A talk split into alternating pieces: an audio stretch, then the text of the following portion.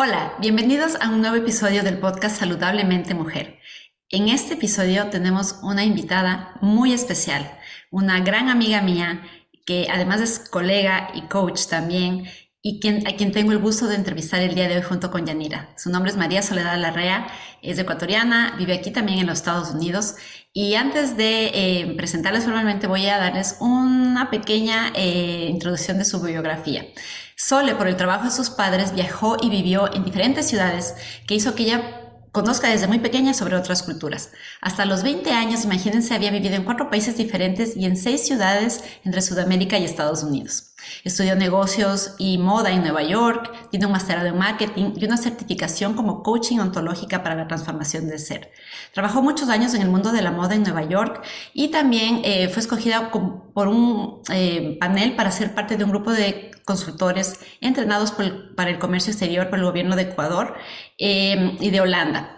Trabajó en muchas empresas, eh, también trabajó para programas financiados por la USAID, arrancó un programa de mujeres líderes en la Escuela de Negocios eh, IDE en el Ecuador y también tiene una certificación como coach de vida de Newfield Network.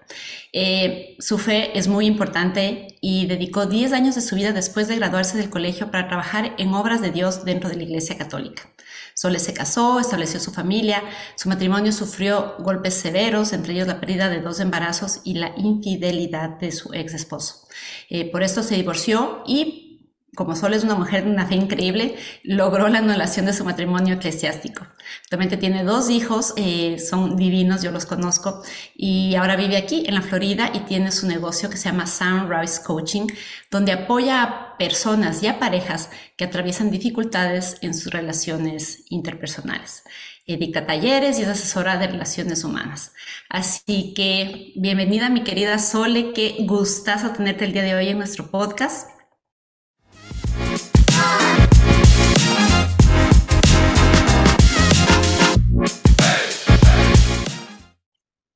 Qué lindo, gracias por invitarme, Vale, Yanira, qué gusto verlas aquí, poder compartir este tema tan importante con todas las que nos acompañan hoy día. Sole, muchísimas gracias por aceptar nuestra invitación, nos encanta y justo para ti que nos escuchas o nos estás viendo, justo hablábamos anteriormente que nos encanta ver a este tipo de mujeres, pues como tú, que ha llegado tan lejos, que ha trabajado sus adversidades y la ha convertido en resiliencia, la ha convertido en la, forma de cómo servir a la gente que está pasando por lo mismo. Así que, Sole, bienvenida a este nuevo episodio de Saludablemente Mujer. Gracias, gracias, Yanira, gracias. Encantada de estar aquí, la verdad. Bueno, el día de hoy vamos a tener eh, un tema muy, muy importante que se refiere a la fidelidad. Y no solo a la fidelidad entre la entre la pareja, sino también la fidelidad a uno mismo, a los sueños y al propósito de la vida, ¿no? En creer en uno mismo y también en las posibilidades que se pueden dar em, de reconciliación después de una infidelidad de parejas. Eh, Sole, quiero que nos cuentes un poquito cómo fue que inició tu encuentro con el coaching de parejas y tu apoyo a los matrimonios en crisis. Ay, pues mira que em, a través de la vida hay momentos muy duros, ¿no? Y uno va sufriendo estos como desencantos y golpes. Para mí, que siempre quise tener como la familia y, tenemos una idea como de familia perfecta, ¿no? Em, pues e, el tema de la infidelidad y de mi separación, porque tuvimos una larga separación también, fue un, un golpe muy duro para mi vida. Y a pesar de que yo seguía moviéndome, haciendo cosas, eh, no sé cómo logré hacer mi masterado, les digo francamente, seguía yo, ok, el masterado con, con ese dolor que uno puede sentir, porque las que han pasado por una infidelidad deben conocer cómo, cómo te sientes como persona, como mujer. Em, dentro de la sociedad, es como te golpea en muchos sentidos, ¿no? Entonces, eh, para mí fue muy duro, a pesar de que seguía moviéndome, nunca me quedé eh, estancada, digamos, en el dolor, ¿no?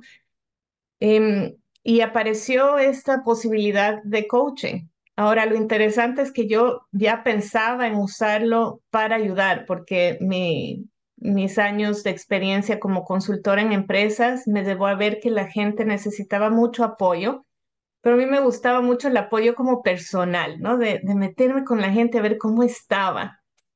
Y ingreso en este programa y lo más interesante es que no sabía que la forma en que te ayudaban a certificarte como coach era hacer todo un trabajo contigo mismo primero, ¿no? Entonces fue súper interesante porque fue un trabajo que tuve que hacer conmigo mismo.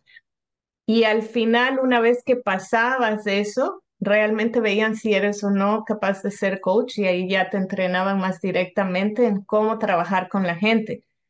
Entonces, eh, una vez que terminé efectivamente soy coach de vida, pero mm, me identificaba mucho con los temas de las mujeres u, hombres también, que pasan aquí mucho en Estados Unidos, el tema también de la infidelidad. Y como eh, lo viví, podía entenderles mejor. Entonces era un tema donde podía decirles, mira, eh, te, te entiendo completamente y desde ese punto de, poder hacer esta conexión más empática, ¿no? De poder comprenderles, decirles también mi perspectiva y poder acompañarles eh, para salir de ese dolor y que puedan ver un poco más allá, qué hay más allá, porque cuando te cierras en el dolor, cualquiera que este sea, ¿no? De una pérdida, eh, de, alguien que fallece, de pérdida de trabajo, o sea, cualquier dolor, uno puede quedarse ahí estancado mucho tiempo. Em, y simplemente ver como lo negativo, es como, yo digo, como una nube negra que está encima, ¿no? Y uno no logra ver más allá. Entonces me encanta el proceso de, de acompañamiento y de poder guiarles hacia la luz, por así decir, donde hay más claridad de mira todas las posibilidades. Así empezó.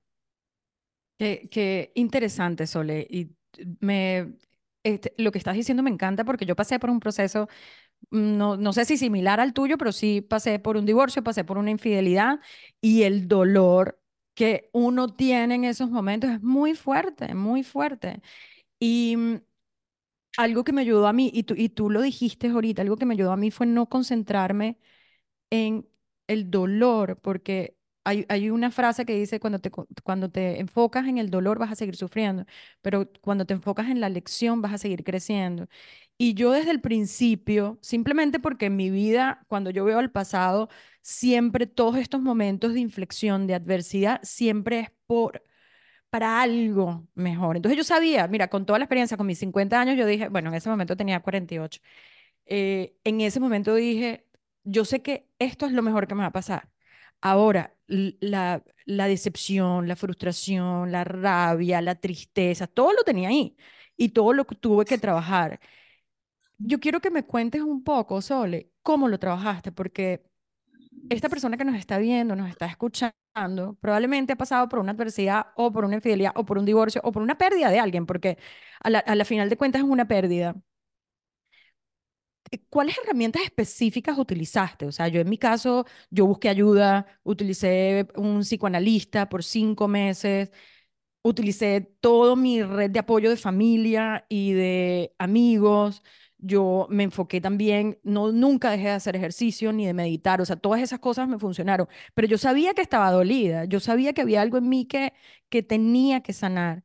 Cuéntanos un poco para todos nuestros oyentes ¿Cómo te sanaste tú? Porque tú hiciste todo tu proceso de coaching, pero ¿qué herramientas utilizaste que le puedan servir a otras personas también para esa sanación?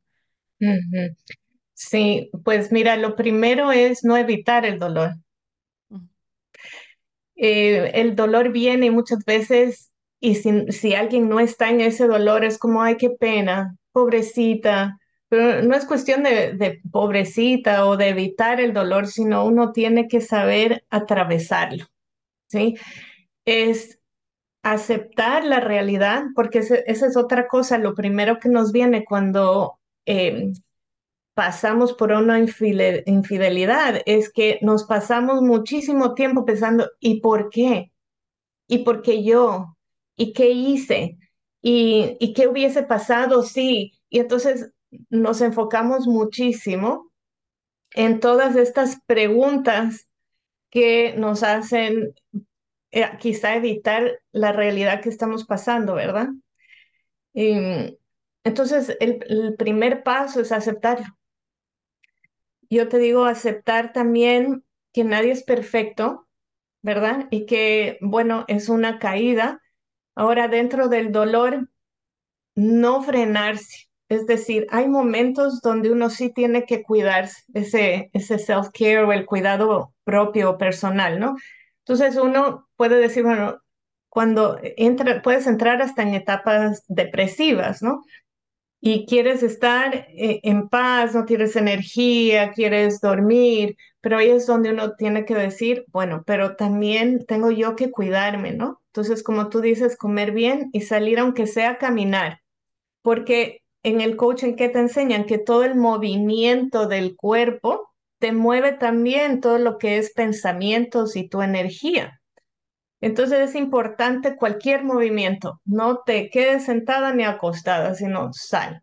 ¿Quieres llorar? Anda a caminar, anda llorando ahí, siéntate debajo del árbol, llora más, luego párate, sigue moviéndote, ¿no?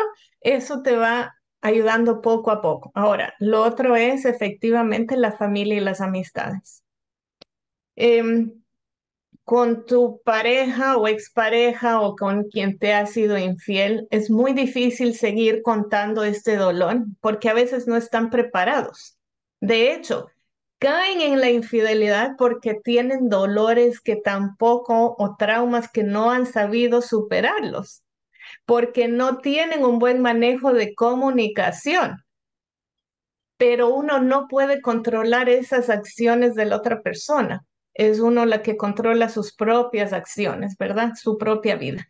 Entonces, como no tienes control de esa persona, tú continúas, no te va a poder escuchar porque está ya sufriendo también. Es un proceso donde son infieles, son felices un momentito y luego caen nuevamente en la tristeza, en la depresión, en el trauma, en el no sentirse suficientes. Entonces, no es una persona estable para escucharte. Además, ha sido quien te ofendió. Entonces, el momento que tú encuentras amistades o familia que está ahí para escucharte, donde tú empiezas a sacar, porque yo digo, es una limpieza, es como que te, eh, te sucede algo, te cortas y hay que limpiar la herida. Y eso duele pero hay que hacerlo, si no se vuelve eso, se pueden hasta tener que amputar el brazo si eso empeora.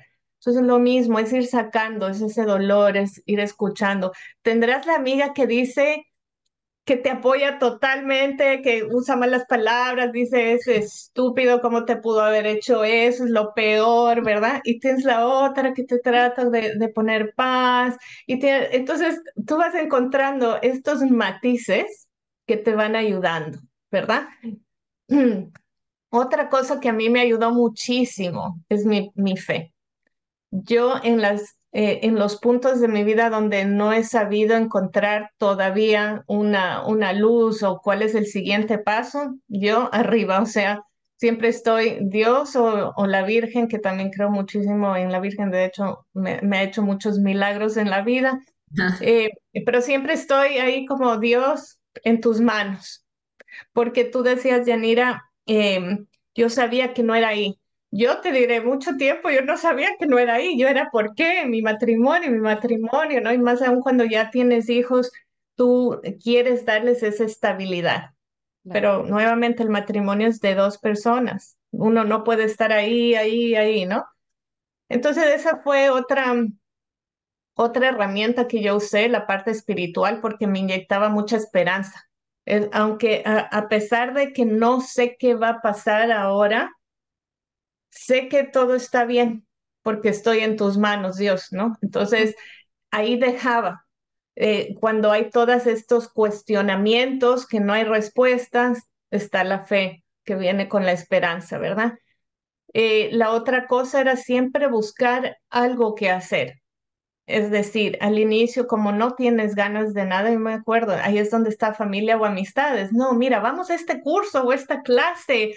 O tenía una amiga que me decía, no, salgamos, vamos a comer, a cenar. Y yo prefería quedarme de, no, vamos, ¿no? em, un hobby. O sea, tienes que empezar a dejar de estar sumida en ese dolor pensando que no hay más allá cuando hay toda una vida por delante. Entonces, esas son algunas de las, em, de las técnicas, también lecturas, eh, escuchar podcasts que son positivos, porque a veces he tenido clientes que les escucho y esas personas que a veces no terminan su, su terapia, su coaching, eh, pues, que siguen inmersas en, en, esa oscuridad, por así decir, es porque están siguiendo cosas que no les hacen bien. Por ejemplo, si están pensando de manera negativa, están escuchando o, no escuchando todo, pero viendo TikToks, por ejemplo. O videos que igual es de gente que está en ese pesar. Entonces está como desahogándose de manera negativa y es lo que se, se ponen a ver. ¿Para qué? Un poco para justificar lo que piensan. Entonces, a no ser que uno haga este, esta limpieza, ¿verdad? Es una limpieza de con quién me llevo. Es decir, ¿me está aportando o es alguien que está siendo tóxico al momento? Porque entonces no me sirve para mí en este momento, ¿verdad? Lo que escucho, lo que veo, ¿me está ayudando a salir adelante o me está llevando hacia abajo. Entonces son algunas de las cosas que, que puedo recomendar que a mí por lo menos me, me sirvieron. Solo para terminar, antes de que Vale, seguro que tiene mil preguntas, pero como este tema me apasiona del divorcio, de la infidelidad, entonces voy a seguir hablando. Pero, o sea, todo lo que tú, todo lo que tú dijiste, manejar, o sea, no es manejar las emociones, es aceptar. Yo este es el proceso, y siempre lo digo, es el proceso más lindo que he tenido de dolor, de tristeza, de adversidad o como lo quieras llamar. ¿Por qué? Porque lo acepté desde el principio. Mira, yo agarraba, yo tenía, mi ex marido me regaló un, un sistema de sonido con, a mí me encanta cantar, y yo era sola en la finca cantando canciones de tú me bajo, pero eso me drenaba, eso me ayudaba. Me la pasé, todo lo que tú dijiste de, de de escuchar cosas, ¿no? Yo escuchaba, yo todos los días, o sea, hacía ejercicio, meditaba y me ponía a escuchar cosas de cómo detach, ¿cómo es que se llama detach? O sea, como dejar ir, ¿no? Eh, y, o sea, había un, un, un coach español, Borjas, y lo escuchaba y lo escuchaba y ponía una charla y otro, y como dándome la opción de que, o sea, yo tengo que dejar ir esto. Y algo que me, que me encantó que tú dijiste, te, tomó mucho tiempo como quitar esa parte. Yo creo que la parte más difícil, bueno, una de las partes es, es que yo sentía como que mi ex marido me agarró, me puso de un lado, agarró a otra persona y la puso. Es como me reemplazó. Y haciendo el trabajo con el psicoanalista, me dijo, pero ¿qué, qué eres tú? Como una cafetera que uno va al sitio y agarras y compras otra igualita. No es así, tú eres irreemplazable porque tú eres un ser único. Y eso me quedó, o sea, me quedó. Y lo trabajé, obviamente, porque no es sencillo, no es sencillo después de estar siete años con una persona que tuviste tanto, te haya agarrado. Y el último punto que también me encantó, esto, esto, no, esto no fue la infidelidad, esto fue un problema de comunicación. Nuestro problema fue un problema de comunicación. Hoy en día lo veo muy claro, o sea, yo hice cosas que yo no, no voy a hablar de culpas ni nada, pero los dos tuvimos una participación en los hechos. No sabíamos cómo afrontar esa situación y, y fue la comunicación lo que hizo que, o sea, uno no va y le es infiel a otra persona porque sí, uno es porque están pasando cosas en el matrimonio que te llevan a eso y algunas personas lo hacen, otras personas lo hablan, lo trabajan o no lo hacen. Pero hoy en día entiendo muy bien mi participación en los hechos y cómo lo haría. Y hoy en día yo le mando amor a él. ¿Por qué? Porque si no hubiera pasado todo eso, no hubiera vivido todo como lo viví, de la forma en que lo viví. Y el crecimiento personal que yo tuve con esto ha sido increíble. Y no solamente el crecimiento personal, sino el profesional, todo lo que yo estoy haciendo ahorita, como tú lo hiciste, para servir a la gente, es increíble. Yo no lo hubiera hecho estando con él porque hubiera estado en una zona de confort. Entonces yo no puedo sino tener amor hacia este ser que me dio tanto por siete años, tantas experiencias que me dio una familia, eh, el aprender a manejar moto. Amo a su familia y siempre los voy a amar porque fueron una parte muy importante de mi vida. Y lo, siempre voy a tener amor hacia él, o sea, en, en ese sentido, cero rencor por lo que pasó.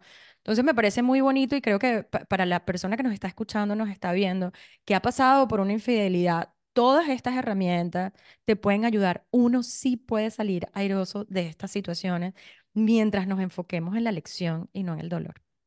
Perdón. Así es, Jan. Y sabes que me encantó eso que dijiste del dejar ir, porque em, parte del tema es que queremos seguir sosteniendo algo que no quiere estar allí.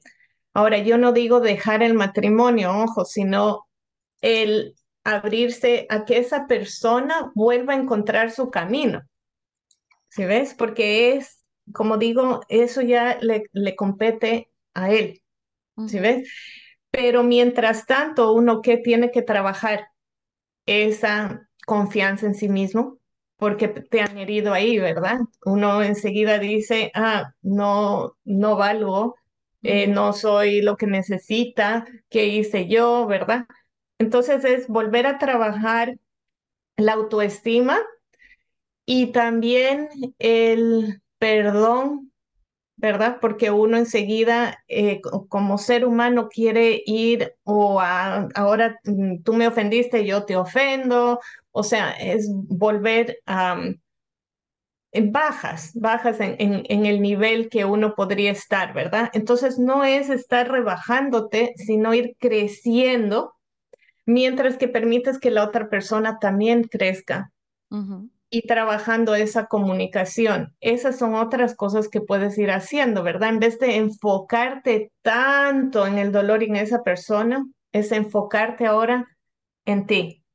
Y por eso es que yo decía la fidelidad a uno, porque tienes la infidelidad, pero la contraparte es la fidelidad. Entonces, ¿cómo la trabajo? Trabaja en ti mismo.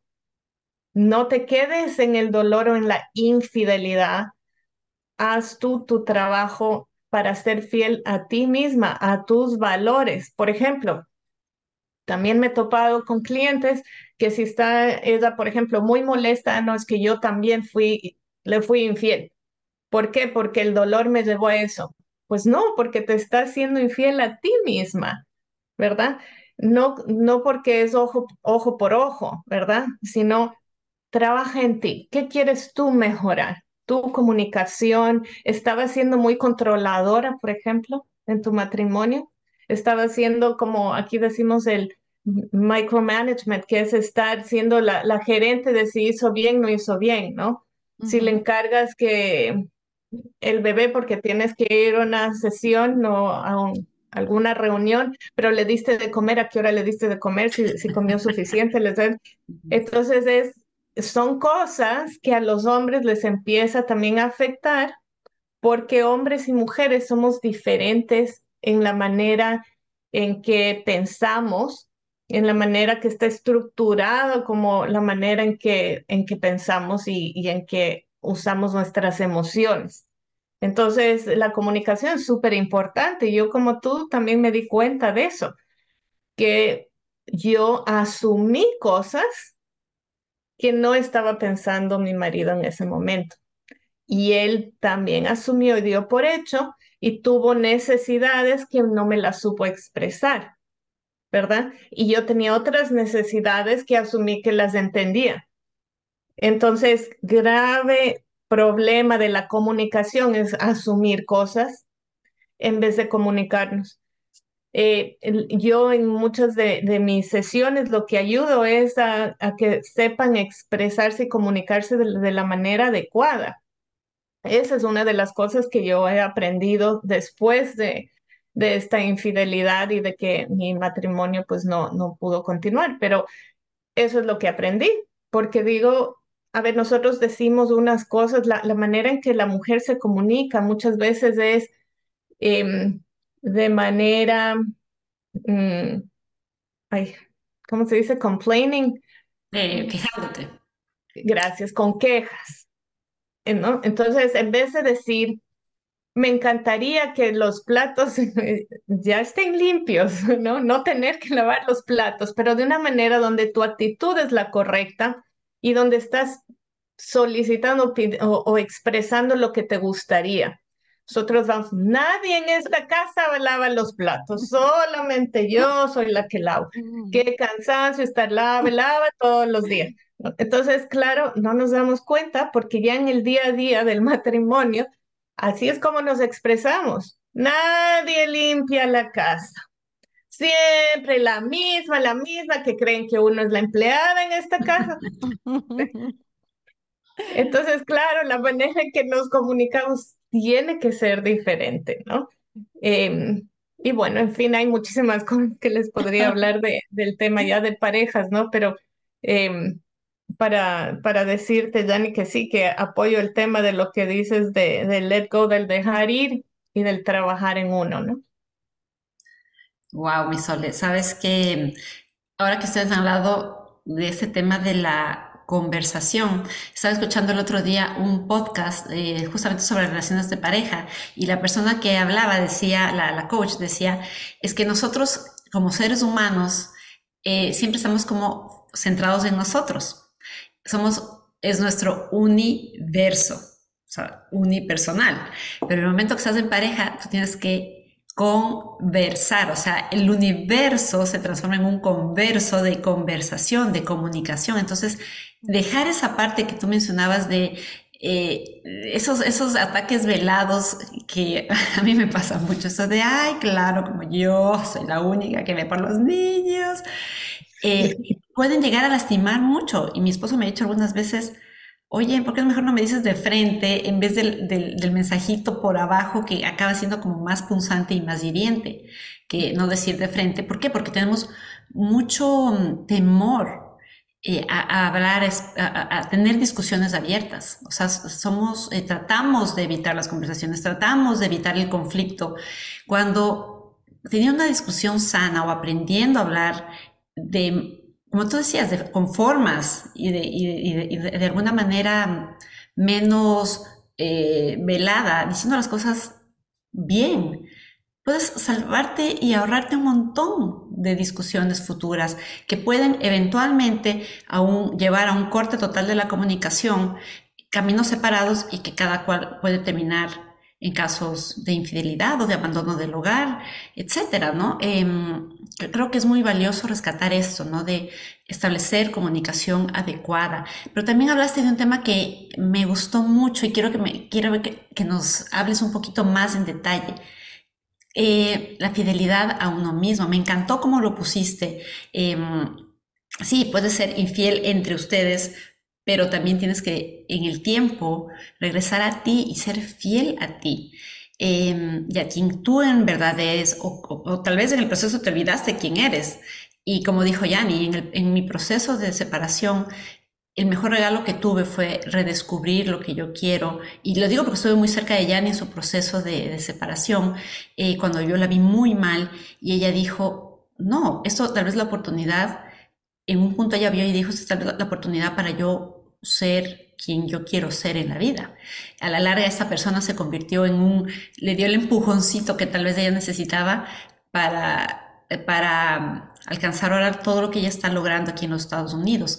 Como decían, o, o, lo hemos leído creo que las tres en muchos libros, todas estas personas que te hacen daño a la larga son una, tienen una bendición disfrazada para ti porque te vienen a enseñar algo y te vienen a dar algo que tú tal vez necesites. Entonces lo que ya me hace de darle amor a esta persona mentalmente eh, es muy válido, porque gracias a eso ella pudo ahora eh, retomar su vida y, estar realizada eh, como persona.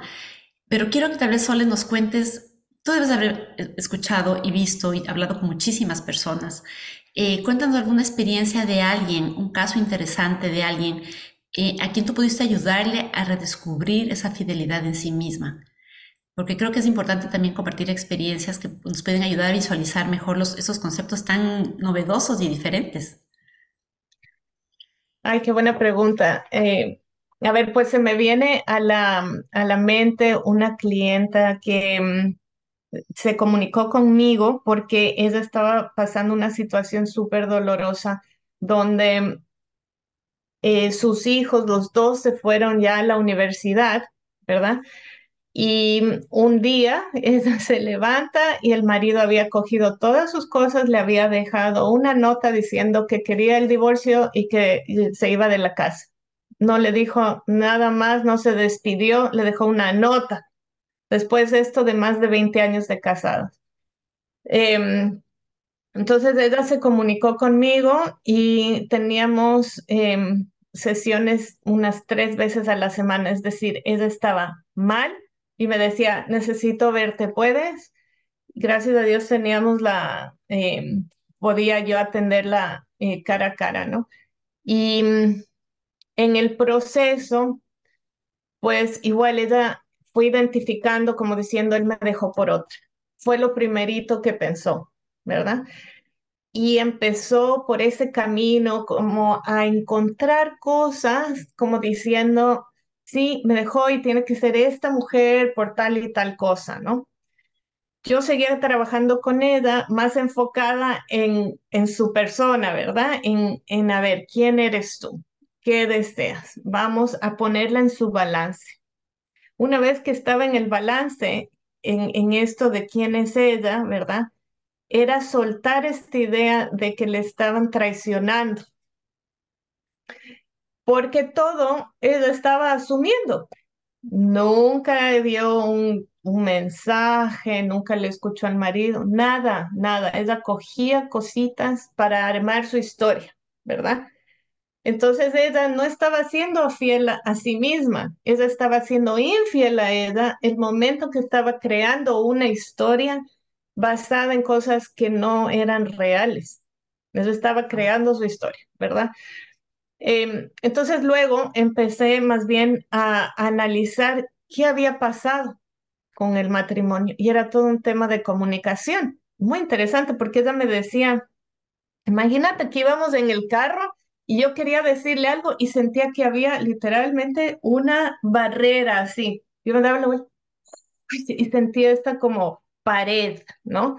Y decía, claro, cosas que el marido no sabía. Decía, imagínate que le veía a mi marido que venía de trotar y yo abría así la, la, la cortina y decía, qué guapo que es mi marido, ¿no? Pero no le decía a él. Y su intimidad y todo iba cada vez menos, menos, menos, ¿no? Entonces, el marido, ¿qué pensaba? Con todas las acciones que ella estaba teniendo, no le importo, claro. ¿verdad? Yo no soy la prioridad para ella. Yo no, entonces claro, la nota y todo era un poco te dejo en libertad porque parece que, que cada uno tiene algo diferente como objetivo en su vida. Entonces fuimos identificando cosas que a pesar que yo nunca hablé con el marido, sino con ella, sí le hice ver que estaba equivocada en las prioridades. Yo lo que trabajo es la prioridad en la pareja, que siempre es, yo les digo que es el rey y la reina. O sea, el marido y la mujer tienen que ser la prioridad porque después vienen los hijos. Una vez que, tienes esa prioridad, eh, tú dices, a ver, ¿a quién yo apoyo? A mi pareja. Porque entonces puedes coordinar mejor la manera en que tú estás criando a tus hijos. Imagínate lo que es terrible cuando viene un hijo a preguntarte si puede hacer algo y como no obtuvo lo que quería, va donde el papá y ahí le dice que bueno. Entonces, claro, saben luego manipular y ver cómo, cómo obtienen lo que desean, ¿verdad? ¿Por qué? Porque no hay esa unidad de pareja. ¿Ok? Entonces los hijos sin darse cuenta pueden ser eh, una división o, o pueden ayudar a, a, quebrantar esa unión, pero no porque así lo deseen, uh -huh. sino que están tratando de lograr su objetivo, son muy pilas. Más bien es la pareja la que tiene que trabajar en eso. Entonces, cosas como, imagínate que se iban, digamos que se iban a un restaurante a comer, ¿no? Esta pareja y los dos hijos. ¿Qué hacía él inmediatamente? En vez de decirle a la mujer, mi vida, ¿qué quieres comer? Siempre eran los hijos, ¿verdad? ¿Qué desean comer? Ok. Salían de ahí, iban a caminar y como les encantaba hablar con el papá porque era muy comunicativo, entonces el uno aquí, el otro. Y la mujer, ella me decía, yo atrás, ¿no? Dos metros atrás caminando y ella esperaba que él se dé la vuelta y le traiga, ¿no? Mi vida venga. Y le digo, ¿tú alguna vez le dijiste eso? No, porque ella asumía que ese era el rol de él, pero nunca lo comunicó. Entonces, fuimos trabajando en la comunicación de ella. Dentro de este proceso, ella empezó a hablar con él, a escribirle mensajes, a decir, reunámonos y poco a poco empezó a fluir la comunicación. Entonces, cuando ella empezó a entender cómo realmente tiene que ser, porque también una madre, sobre todo algunas, bueno, bastantes de las latinas, lo que hacemos es muchos los hijos, ¿verdad? Entonces, em, ella lo que hizo es trabajar más la comunicación, expresarle al mantener la fidelidad en, en, sí mismo de lo que, de lo que ella necesitaba, pero también saber pedirle perdón por lo que se equivocó, que es no transmitirle lo que realmente él valía para ella, ¿verdad? Sus necesidades, pero también el, el apreciar lo que él era y lo que hacía, porque él se estaba sintiendo que no valía. Entonces, con todo eso y con toda esa comunicación, efectivamente, a los dos meses, pues él retornó a casa y me, me mandó un mensaje agradeciendo muchísimo. Nunca le conocí a él, pero esa fue una hermosa historia que fue únicamente el trabajo con, con ella. Y a la final no había otra mujer. La única mujer en la vida de él era ella.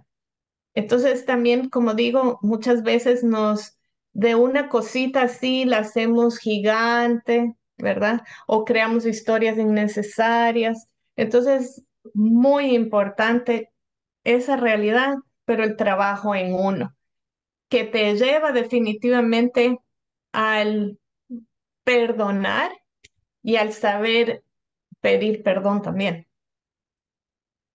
O sea, wow, estoy así como, por favor, te puedo contratar. Sí, sí, sí. Para seguir trabajando. Eh, todo lo que dices me parece increíble. Esta historia que contaste, gracias porque nos da esperanza también. Y todo se remota otra vez, es la falta de comunicación, es no comunicar nuestras necesidades, nuestros deseos o, lo, lo, que sentimos, ¿no? Que es tan importante. Cuando hay una mejor comunicación, e, eso tiene un efecto. Y otra de las cosas que me encanta es que cuando ella cambió, tu clienta, su mundo cambió, ¿no? Y, esto se remota mucho a la frase de, de Gandhi que dice, tú tienes que ser el cambio que quieres ver en el mundo. Entonces yo no puedo pretender que la gente todo se comporte bien, que se comunique cuando yo no lo estoy haciendo. Entonces el cambio viene de uno. Y e, ese mundo interior que tú trabajaste en ella se reflejó en su mundo exterior. Entonces esto es muy importante para ti que nos escuchas y nos ves tu mundo exterior es un reflejo de tu mundo interior. Entonces hay que trabajar primero en uno para que todo lo demás fluya. Eh, las estadísticas de, de, divorcio, yo estaba viendo, eh, uno de los países con más divorcios o con más porcentaje de divorcio es Estados Unidos, del mundo. Eh, y está alrededor del, creo que ha bajado un poco, pero está casi cerca del 50%. Y eso, no sé si me llama la atención, o sea, el matrimonio no es, yo, yo creo que no es para verlo como como tú dijiste, o sea, tenemos una visión del matrimonio que nos pusieron cuando éramos chiquitos y no es así, o sea, no es que yo estoy en la casa, que yo cocino, que yo esto, no, es una comunidad. Es eso lo que tú dijiste, no es un universo, ¿vale? Es el converso, el conversar, es junto, es como mi, mi excuñada que la amo, eh, ella decía, cuando yo le pregunto, ellos tienen veintipico de años de casado, eh, viven en Texas, y ella decía, yo, yo siempre le pregunté a la gente, o sea, ¿qué, ¿Cuál, cuál es la, la, o sea, por qué el matrimonio dura? O sea, ¿cuál es la clave de que dure? Y ella decía, es que nosotros somos como una compañía, o sea, nosotros trabajamos juntos, o sea, el dinero es junto, las decisiones son juntos, y tienen un matrimonio tan bello, pero es porque son una pareja y, y por más de que, lo que tú dijiste, por más de que tienen a los hijos y todo, que ya están grandes, ya en la universidad, pero siempre se pusieron a ellos. Como principal, o sea, siempre los ves agarrados de mano, besándose, o sea, eso es tan lindo. ¿Tú crees, bueno, con todo lo que hemos hablado, lo que tú has hablado de la infidelidad, ¿tú crees que un matrimonio donde ha existido una infidelidad puede continuar? Esta pregunta tenía que llegar y me encanta poder responder y decir sí. Antes no lo creía y efectivamente para mí era un tema donde si me eres infiel ahí termina todo, ¿verdad?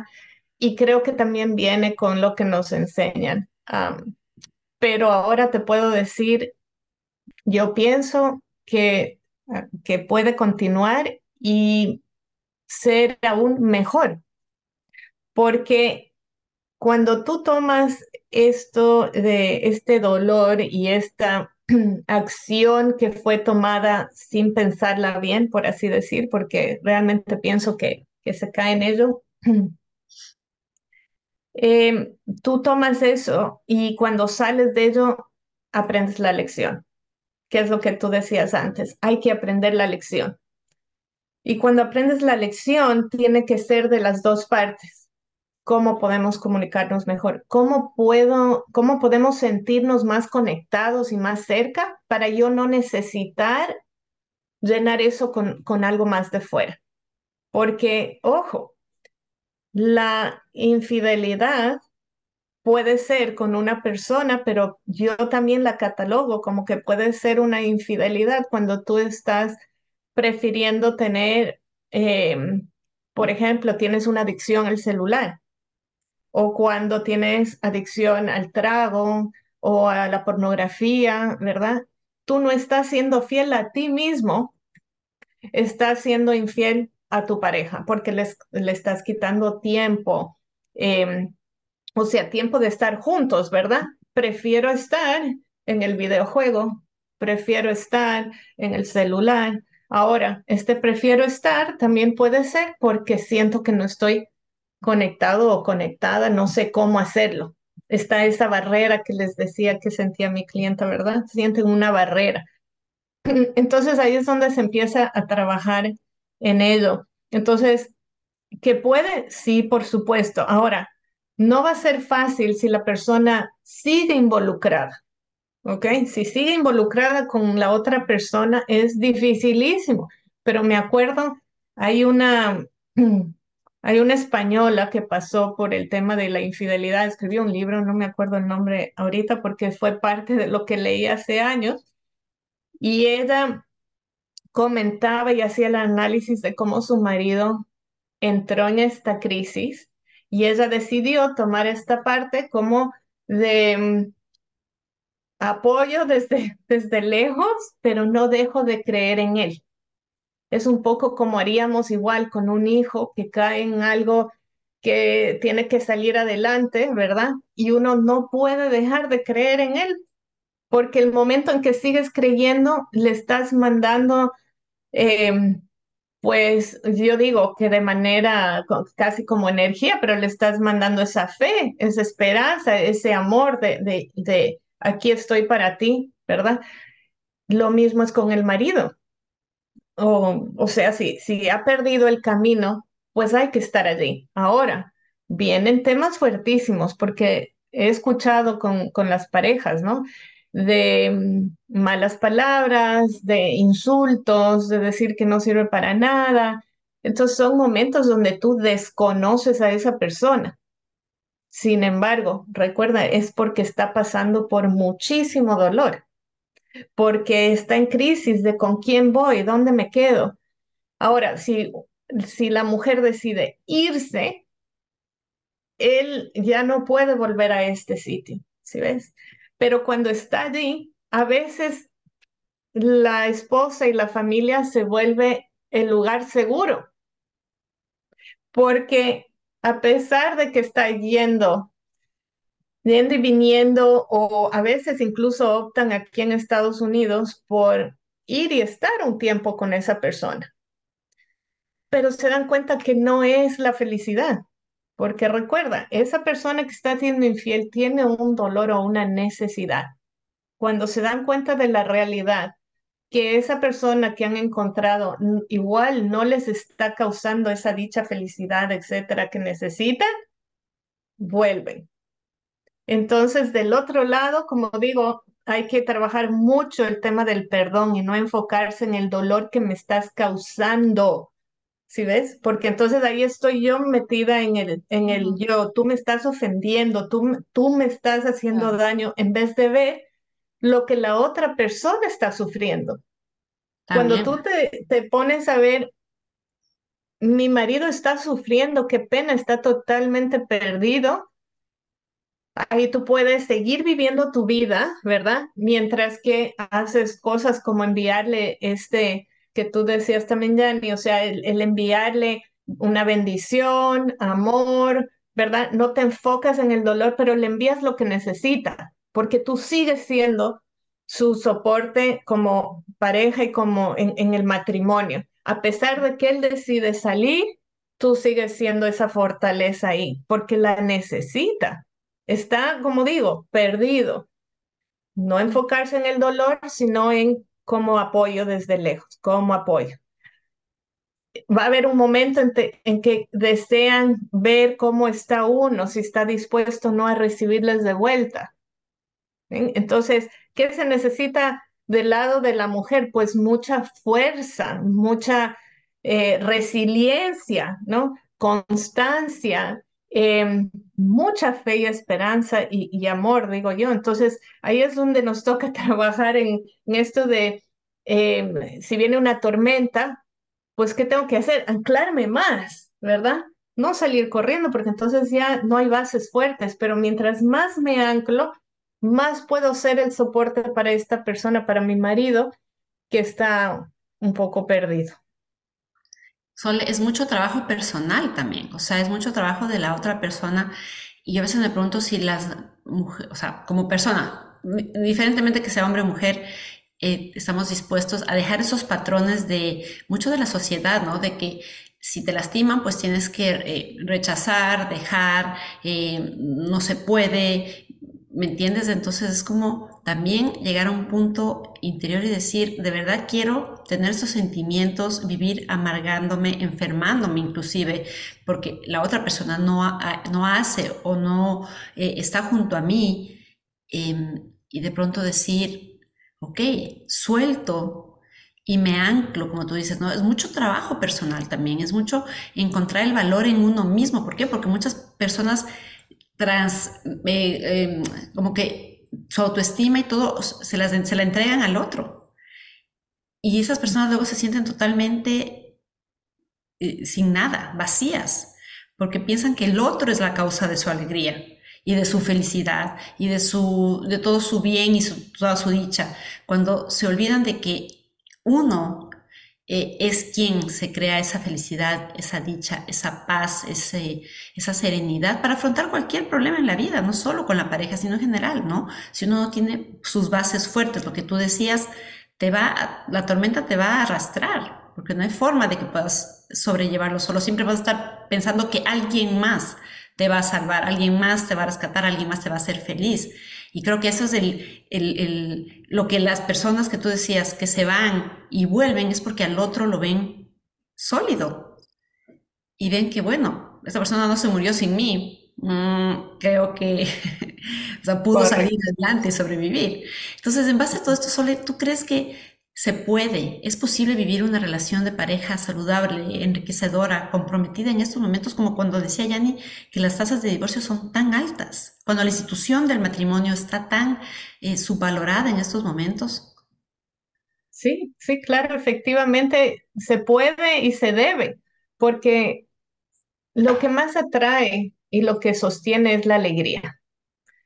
Cuando una persona está alegre, eso definitivamente atrae a tu pareja.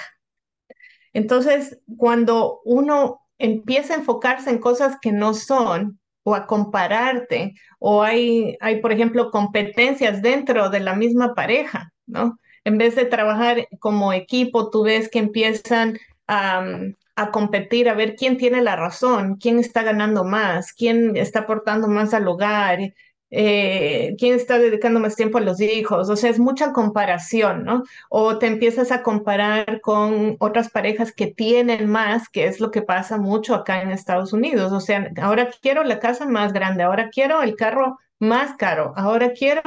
Entonces, como no paran esas necesidades a veces externas o de comparación y que los medios sociales no están ayudando cuando uno los usa para compararse, ¿verdad?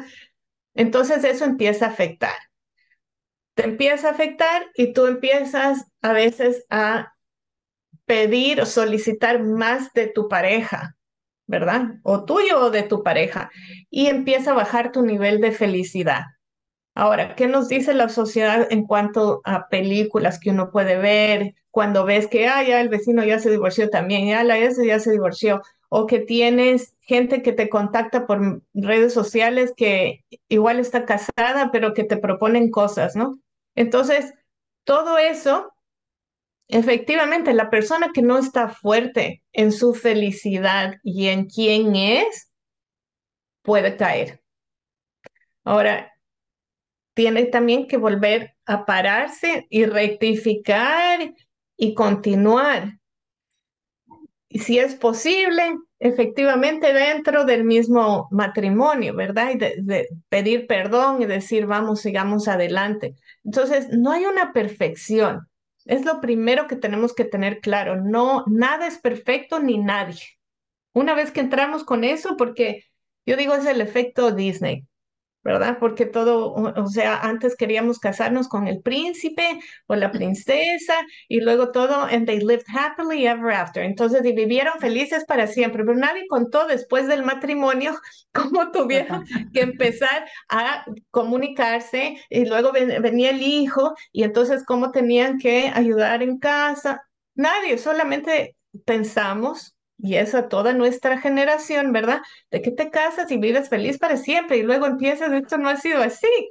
Devuélvame el ticket de la película, ¿verdad? No es película. Entonces, la realidad es que tenemos que seguir creciendo para sentirnos felices, para, y, y eso estando casados o no. Es decir, no podemos dejar nuestra individualidad, nuestros sueños, ¿verdad? Porque nos casamos. Ahora, ¿que entabla más sacrificio? Por supuesto que sí, porque tenemos otra persona que piensa diferente, que también tiene sus sueños, luego tenemos personitas, ¿verdad? O sea, los hijos. Eh, entonces sí entabla más sacrificio cuando tú estás en matrimonio y con pareja, pero eso es lo hermoso.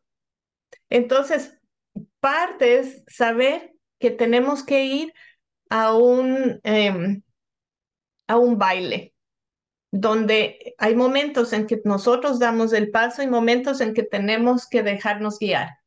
Y otros damos el paso y otros nos dejamos guiar. Y así es el baile. Entonces tienes algo bonito.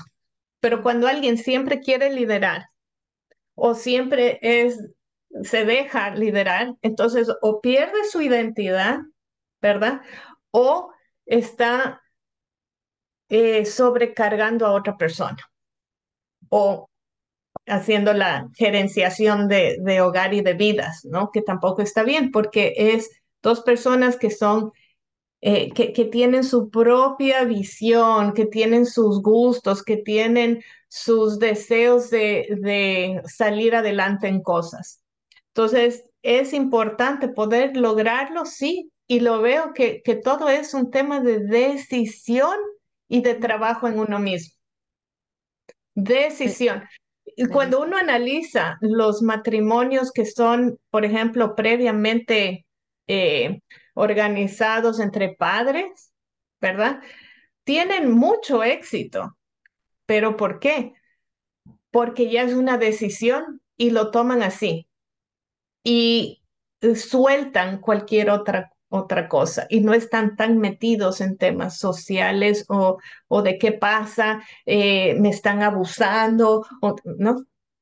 Tengo, por ejemplo, eh, clientes que vienen de otras culturas, como de la India, y acá es un cambio, sobre todo a la mujer, de, de por qué tiene que hacer ciertas cosas, de que también quiere ganar más, de que también entonces, esa es otra cosa que veo que es muy cultural de aquí, es esta carrera, ¿no?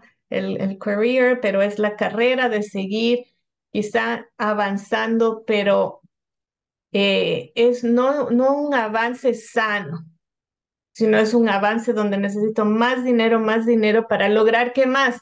O sea, un futuro más seguro, sí, pero más casas, más inversión, más aquí, cuando a la final cada uno tiene que lograr realizar eso en su vida para ser feliz, porque si uno deja a los hijos con demasiado, entonces, ¿qué? ¿Hacia dónde están viendo ellos? A, gastar más dinero, porque si no, ¿qué van a hacer ellos? Ya no tienen que poner tanto esfuerzo. Entonces, es, em, es un tema donde tenemos que ver también qué estamos aceptando de la sociedad donde estamos. Y poder poner nuestro grano de arena con, con nuestras familias e hijos y poder cuidarnos, porque no todo lo que nos llega en una sociedad libre es necesariamente bueno. Que todo lo que dices, la verdad es que es tan interesante, Sole, o sea, cómo hablas de la individualidad de cada una de las personas, que yo creo que muchas veces en los matrimonios uno, lo, uno se pierde y yo creo que más nosotras como mujeres, que queremos hacer todo, que tenemos tantos sombreros, porque definitivamente el hombre no se pone tantos sombreros, uno se pierde en la vida de los demás, uno se pierde en, en los hijos, en la familia, en tratar de que todo esté perfecto y se pierde uno como persona. Y, y tú lo dijiste claramente, o sea, hay que o sea, hay que trabajar siempre en uno mismo, hay que tener la individualidad. Sí, somos parte de ese converso, como lo dice Vale, pero también somos un universo.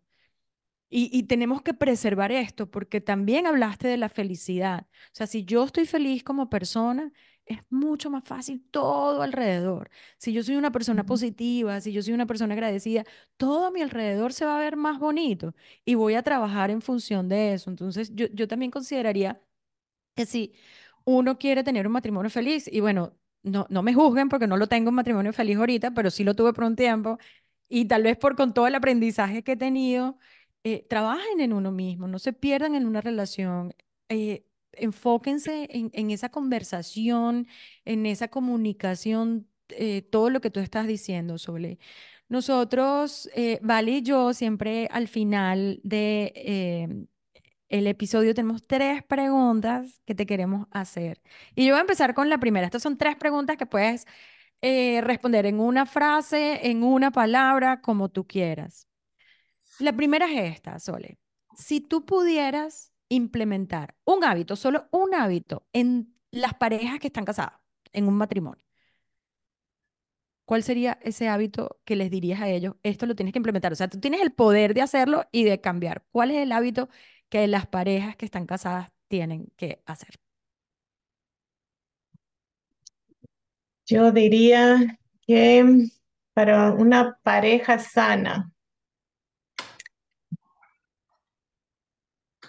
que tengan varios momentos de conversación íntima o de ellos a la semana que no sea únicamente sobre los hijos o eh, el pago de cuentas, sino de ellos, de, cómo se sienten, de cómo les está yendo, de hacia dónde vamos, que sean conversaciones, algunas serán más profundas, otras serán de sentimientos, otros será una conversación sin palabras, como digo yo, que es simplemente de el estar pero necesitan esos momentos dentro de la semana para sentirse conectados y que la familia está conectada.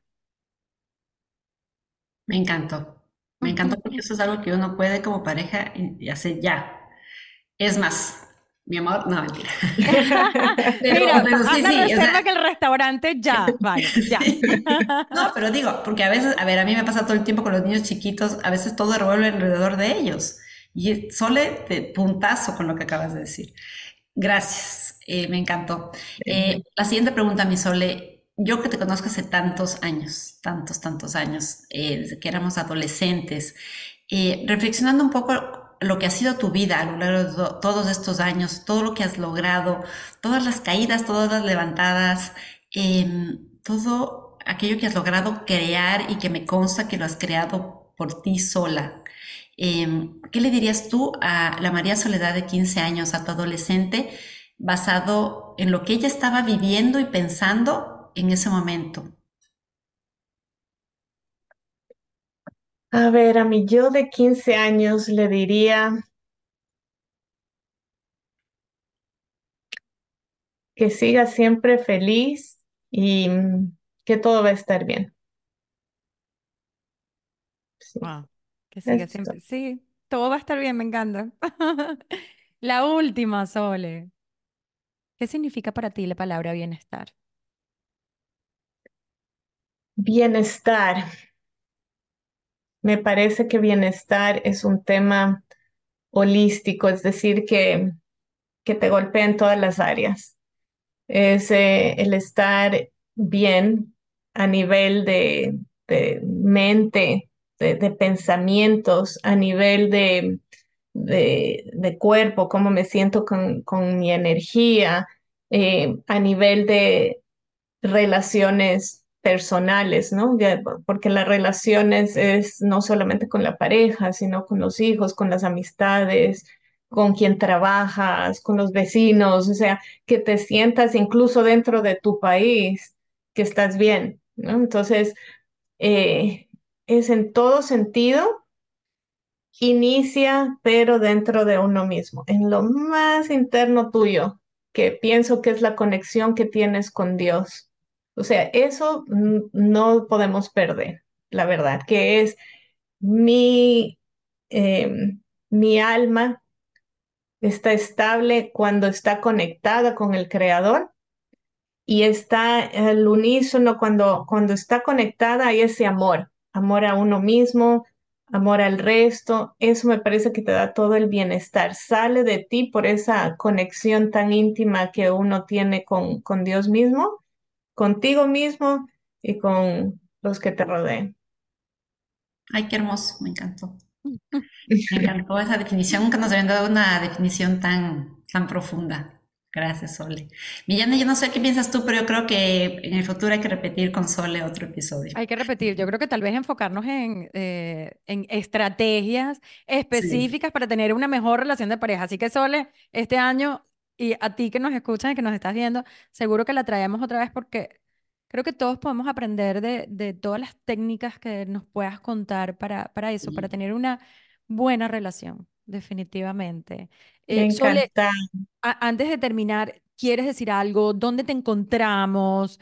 Eh, ¿qué, en qué estás haciendo? Algo que esta comunidad que nos ve desde distintos continentes en todo el mundo, ¿quieres contarles algo, algo que faltó, algo dónde te podemos encontrar? Ay, sí, eh, a ver, pues quiero contarles que me pueden encontrar bajo sunrisecoaching.net. Esa es mi página web. Pueden enviarme cualquier mensaje a través del chat. Ahí está también mi correo electrónico. Eh, aquí realmente me conocen como Sol. Eh, he querido que sea más fácil para la gente de habla, ah, pues, inglesa, ¿verdad? De, que, que hablan el inglés, que me conozcan con Sol, porque también quiero apoyarles a tener esa claridad, ¿no? El nombre viene Sunrise, eh, más que nada porque quiero que haya esa, que, suban hacia la claridad. Eh, ese, de ahí viene el nombre. Me pueden encontrar, como digo, sunrisecoaching.net o Sol Larrea y mm, encantada de poder apoyarles a través de una sesión. Si tienen preguntas, si estoy organizando un taller donde podamos entre todas apoyarnos, porque cuando hago talleres y estas también pueden ser online, viene el aporte de todas las que estamos allí.